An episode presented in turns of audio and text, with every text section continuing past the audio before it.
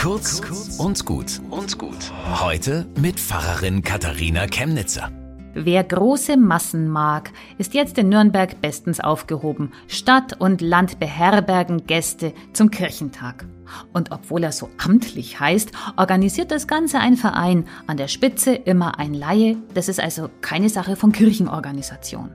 Es ist ein riesiger Marktplatz der Möglichkeiten und immer geht's um die Gesellschaft, ums Christsein in der Welt. Den Kirchentag kann man nicht auf einen Punkt bringen. Manchen ist er zu politisch. Aber sagen die Macher, hm, es gibt schon auch viel Religiöses.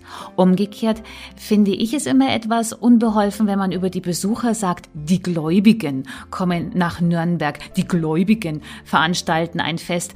So würden wir uns nämlich niemals selber bezeichnen. Also wenn, dann sind wir Christinnen und Christen oder halt Interessierte, Engagierte, Motivierte, die sich inspirieren lassen wollen von dem herrlichen Gefühl, wir sind fein nicht allein mit unserer Sehnsucht nach einem guten Miteinander und unserem Einsatz für diese Welt.